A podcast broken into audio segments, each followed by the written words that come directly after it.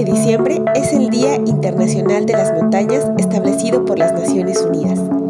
Las montañas albergan el 15% de la población mundial y aproximadamente la mitad de la reserva de la diversidad biológica del mundo. Además, suministran agua dulce para más de la mitad de la humanidad. Su conservación resulta clave para todos. Las montañas se encuentran fuertemente amenazadas por el cambio climático y la sobreexplotación. A medida que los glaciares de montaña se derriten, los habitantes de las alturas, entre los más pobres del mundo, afrontan mayores dificultades para sobrevivir a causa de los desastres naturales.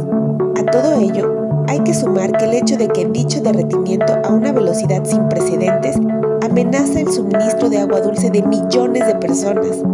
Este problema es cosa de todos. De ahí que todos debamos reducir la huella de carbono y cuidar este tesoro natural. Este creciente interés acerca de la importancia de las montañas llevó a la Asamblea General a declarar en 2002 como Año Internacional de las Montañas, factor que impulsó en 2003 que se celebrase el primer Día Internacional de las Montañas por parte de las Naciones Unidas. El tema del Día Internacional de las Montañas para este año 2021 es el turismo sostenible en las montañas.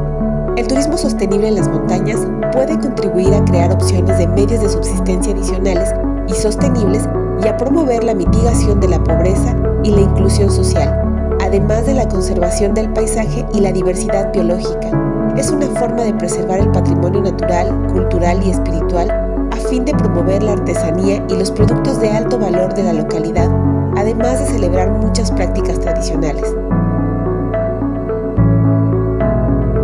El turismo en las montañas atrae del 15 al 20% del turismo mundial. Sin embargo, este sector es uno de los más afectados por la pandemia COVID-19, golpeando la economía, los medios de vida, los servicios públicos y las oportunidades en los cinco continentes. En las montañas, las restricciones impuestas por la pandemia han agravado las vulnerabilidades de las comunidades montañesas.